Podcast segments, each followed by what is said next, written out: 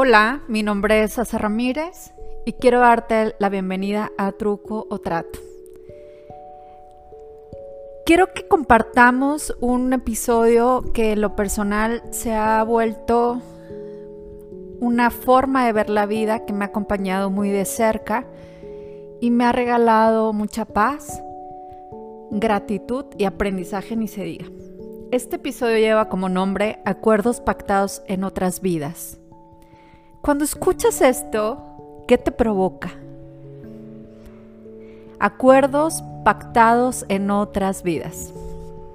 Entender que nada de lo que pasa en nuestra vida es casualidad.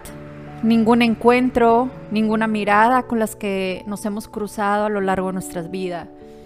Cada persona que conocemos trae consigo un aprendizaje.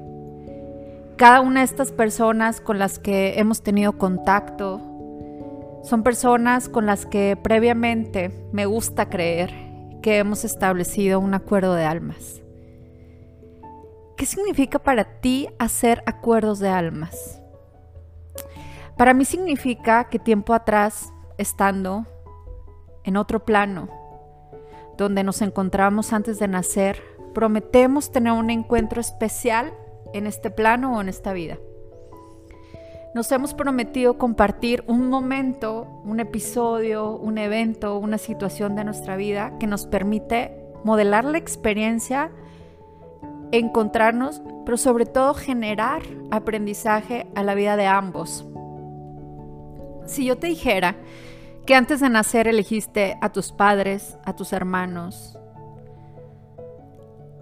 incluso antes de nacer hemos negociado quién serán nuestros hijos, nuestros jefes, nuestros amores, nuestros desamores. ¿Qué piensas de esto? Estos acuerdos son compromisos para hacer crecer nuestras almas en estos encuentros. Una vez pactados y emprendimos nuestro viaje a esta vida, esperamos de forma inconsciente esa alma con la que hicimos ese pacto. Es el motivo por el cual en ocasiones, y dime si a ti te ha pasado lo mismo, es que conoces a alguien y dices, ah, parece que te conozco de otro lado. O hay una conexión, o hay una magia, o, hay, hay, algo que no sabemos cómo decirle, o sí cómo ponerle nombre. Y en ocasiones pasa lo opuesto. Conoces a alguien y dices, ah, no me vibró. O me vibra no tan bien, entre comillas. Y entender que es el primer encuentro con esa persona, ¿qué es lo que está haciendo para que te genere eso? ¿Te has puesto a pensar? Porque a veces decimos, ay, nada más no me vibró, pero no nos vamos más profundo. Si nos ponemos a pensar que a lo largo de nuestras vidas hemos vivido situaciones, algunas súper bonitas, llenas de alegría, amor, estas situaciones, estos eventos o este tipo de relaciones es fácil de transitar, ¿cierto? Pero ¿qué pasa con las situaciones a las que les llamamos o que no son tan amables para vivirlas? Son experiencias que han sido dolorosas, densas, algunas nos han dejado algún sabor amargo en la boca, algunas em, el corazón roto, arrugado, a veces sin ganas de volver a enamorarnos. Y a veces hay una lista de personas que tenemos donde decimos, híjole, no me gustaría volver a encontrarla. ¿Te ha pasado o solamente a mí? Yo sí tengo esa listita, ¿eh? o tenía más bien esa listita. Sin embargo, desde que tengo la oportunidad de integrar esta teoría a mi vida, me ha dado una de las herramientas, como te decía al inicio, más amorosas. Me ha dado una de las herramientas más poderosas porque paso número uno me ha dado la posibilidad de entender y aceptar que estos encuentros no son casualidades, entender también que estos acuerdos entre estas almas que hicimos nos dan aprendizaje y es como un tipo de intercambio. Entonces a veces decimos, es que Juanito, es que Chuchito me hizo, él me rompió el corazón, fue la peor experiencia de mi vida, el jefe, el vecino, el primo, el papá, el hermano. ¿Te imaginas que hubo un reparto de roles y esos personajes, los más densos, los más oscuros, los más tristes, los más... El, la etiqueta que le quieras poner, fueron parte de un acuerdo? Y ahí te va otra, otra cosa importante. ¿Cuántas veces tú has sido ese personaje que le ha tocado los botones más densos, más dolorosos, más todo a otro personaje? ¿Te imaginas que a ti te ha tocado personificar en la vida de otro ese, esa persona que le genera dolor? ¿Cuántas veces ha sido Catalina Krill en la historia de otro? ¿Cuántas veces ha sido Federico Cantú en la historia de otro? Y si no sabes quiénes son, Google te va a dar la imagen de esos personajes que las novelas fueron macabros. Y justo son estas las experiencias, las que nos desgarraron el corazón, las que nos, nos dolieron, en las que hoy toca, o así lo veo yo, y como siempre te digo, no es verdad absoluta, mi intención de compartírtelo es que las experiencias en las que te encuentres y vivas, el aprendizaje sea a través del amor y lo logres integrar de una forma más armoniosa. En lo personal, a mí me funciona de una forma espectacular. Por eso quise hacer este podcast para compartírtelo. Y ojo, cuestiónalo, obsérvalo, mastícalo, y si te hace clic, vuélvelo tuyo. Entonces, a estos personajes que nos tocan los botones más duros, más todo lo que tú quieras, toca agradecerles. Porque a pesar de estas heridas que podemos creer que nos provocaron, son las que nos han contribuido a integrar aprendizaje y elevarnos como seres espirituales y subir un nivel de conciencia es como en un videojuego. Vas subiendo o vas cambiando de... Sí, vas elevándote. Porque imagínate solamente vivir experiencias, voy a poner otra vez entre comillas, agradables. Vivir nada más el mundo de caramelo. Tatiana, qué bonito, uh, yupi yupi. Yo no dudo que haya cosas maravillosas ahí y yo soy fan de vivirlas. Sin embargo, hoy he aprendido a observar este escenario con otros lentes y estos lentes son los lentes de la gratitud a todos esos personajes que les, les tocó interpretar esas historias al lado mío. Porque sin ellos yo no hubiera integrado ni poquito aprendizaje de lo que ellos me han regalado. A mí me gusta imaginármelo así una mesa gigante, ornamentada, dorada, con sillas igual doradas, tapizadas en color tinto, textura terciopelo, como muy opulente todo. Yo en la cabecera y entonces em, hice una reunión con todos los personajes que para mí representa, quería que representaran algo en esta vida. Entonces estuvo el que me enseñó a través del miedo la valentía. Entonces estuvo el que me enseñó la disciplina a través de la exigencia. Entonces estuvo el que me enseñó amor, quizá a través del abandono o el rechazo. Y en esta conversación que yo tuve en este plano, les dije, te toca hacer ese personaje. Quizá hubo resistencia a decir, es que yo te amo con todo mi corazón. Sí, pero para poder evolucionar y trascender, necesito integrar la valentía y la valentía solamente la voy a encontrar ahí, en ese evento, en ese episodio y a través de ti, porque tú tienes la habilidad de representarla. Entonces me toca qué? Agradecerle Entender que todos hemos y tenemos una lista de aprendizajes. Algunos eligieron aprender a través del desapego. otros a través de la soledad, de la enfermedad, de las pérdidas, otros a través de la relación de pareja, algunos se atrevieron a experimentar con la riqueza material y así sucesivamente te puedo dar un listado. Es como si elegimos las materias en la universidad a la hora de matricularnos. Cada una de esas materias tiene un para qué a la hora de tu graduación. Es la misma. Estos personajes, cada uno tiene una misión en nuestra vida. Entender que cuando se repartieron estos roles, como si fuera una obra teatral, que es tu vida, es mi vida, cada uno tuvo un personaje. Entender que algunas de estas almas se encontraron desde su nacimiento y son hermanos. Otros les tocó ser compañeros del colegio, de la universidad y son compadres, grandes amigos.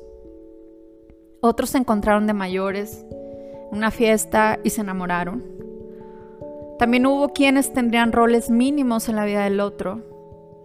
Quizás sería el médico que lo revisó cuando estuvo internado por apendicitis otro sería el que le dio su primer trabajo, el taxista que te llevó al aeropuerto, hacia el viaje de tus sueños. Nada, absolutamente nada en la vida del otro es casualidad. Somos libres de elegir. Nos hemos repartido estos roles, estos papeles, pero ¿qué crees? No hay un guion. A cada uno nos toca crear nuestros propios diálogos, las acciones y sobre todo responsabilizarnos de ese guion y de ese rol. Así que te pido que te des un, un espacio para, para ponerte a pensar, quizá porque tienes ese jefe tan exigente y perfeccionista, ¿será que acordaron, que acordaste con él, que sacaría lo mejor de ti y te puliría cual diamante? ¿O será que tienes que aprender la tolerancia o poner límites.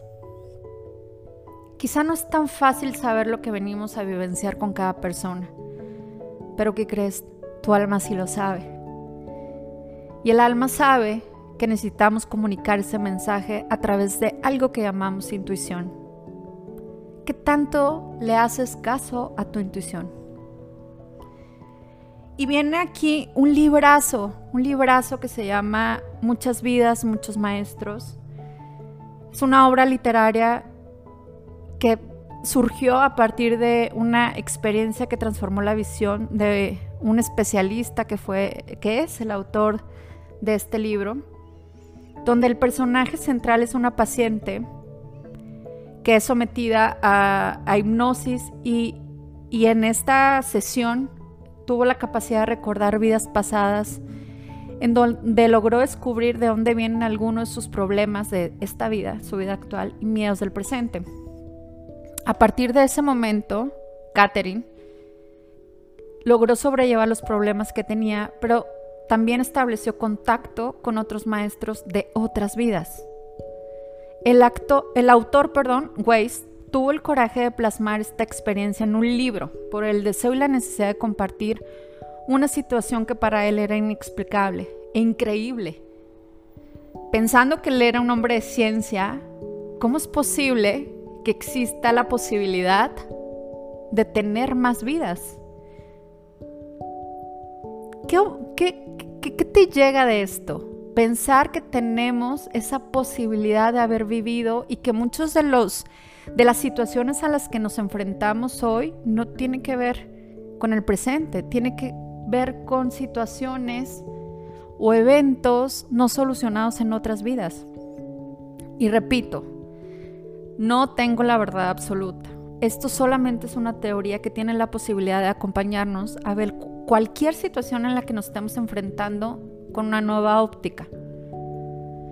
A mí me acompaña desde el amor y si esta teoría te hace clic, es tuya. Pensar que cada alma cuenta con una misión, algunas vienen al mundo a traer belleza, a ser fuertes, a brindar consuelo, otros a mostrarnos paciencia, tolerancia, Algunas de estas almas, su misión es morir jóvenes y dar una lección a través de su pérdida. Otras para vivir muchos años y con esto instruirnos en sabiduría pura. Pensemos que sin importar el rol que nos haya tocado jugar o vivir en la vida de todos, formamos parte de un mismo camino espiritual que nos ayuda a crecer en alma.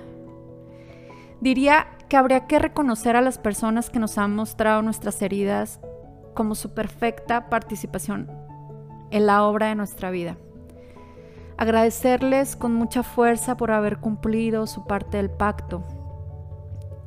Pensemos que observándolo de esta forma estaríamos honrando nuestro compromiso espiritual hacia una vida en este plano.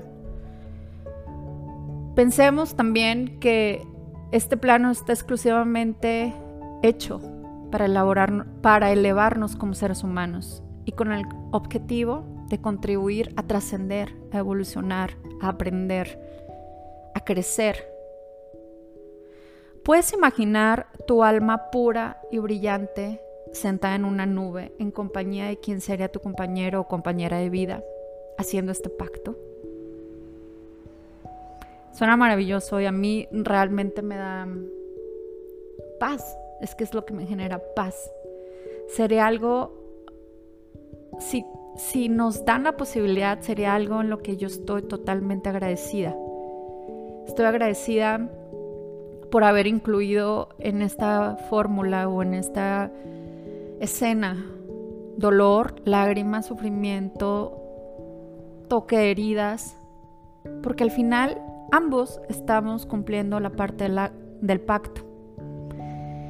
Cada lección nos acerca más a nuestro rol, una aproximación a nuestra misión y a la realización de un plan maestro, un plan más iluminado, más, más elevado que el que nuestra conciencia y nuestra mente alcanza a imaginar. Así que yo te invito a que no te atores con novelas, que no te atores con ese personaje que si te fue infiel, si te eh, invitó al dolor, si te llevó a, la intolerancia, a lo que sea que te haya tocado. No lo rechaces. Piensa que es tu maestro. ¿Qué hay que aprender ahí?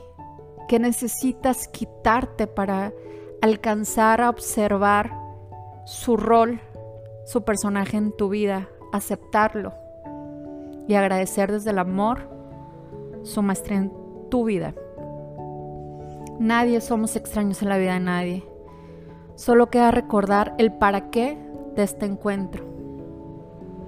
Toca mirarles de frente y directamente al alma y decirles muchas gracias por respetar el pacto. Y por último, quiero compartir contigo una experiencia personal que mm, me acompaña y se inclina muy fuertemente a vivir con esta teoría que te comparto y sobre todo tomarla desde muy cerca y con mucho amor. Hace algunos años, quizá seis, yo iba llegando a, vivir aquí a Guadalajara y conocí a un chico. Me invitaron a una fiesta y estaba ahí. Al principio la verdad es que ni nos volteamos a ver. De hecho, a él lo habían invitado para presentárselo a otra amiga. Mentiría si te digo que el clic fue instantáneo. La verdad es que no. Sin embargo, en la plática hubo esto que te digo, o para mí fue así, un clic que dije, mm, te me haces familiar. Y, y en este encuentro me, me siento cómoda contigo. Todavía no tengo esa habilidad para reconocer las almas, sin embargo, sí sentí esto, esta conexión. En el transcurso de la noche hubo mucha plática y hubo un clic y empezamos a salir durante algunos meses. Sin embargo, las realidades de cada uno, o sea, su realidad de vida, mi realidad de vida, hicieron que nos separáramos. Él estaba eh, transitando una una enfermedad muy tensa, dura, y yo estaba en pleno proceso de divorcio y en una plática entendimos que ninguno de los dos teníamos con qué sostener al otro. Al inicio esta conversación no fue así de simple, ¿no? Pero fue de entender que tocaba separarnos porque no teníamos la condición para acompañarnos en los procesos individuales, cómo íbamos a, crear una historia juntos si yo hablo por mí, yo ahí estaba rota. Eh, él estaba, como les, les comparto, em, viviendo un proceso muy fuerte de salud. Y nos separamos. Pasaron quizá otros seis años y nos reencontramos en una charla de café que estaba pactada para dos horas.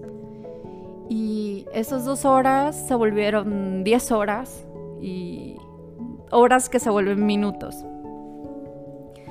En esta conversación mm, muchas veces eh, platicamos sobre esta teoría de quién, quiénes fuimos en la vida del otro, porque había una conexión muy, muy luminosa, muy mágica, muy, muy, muy cercana, como muy de, de, claro, te conozco perfecto desde otra vida.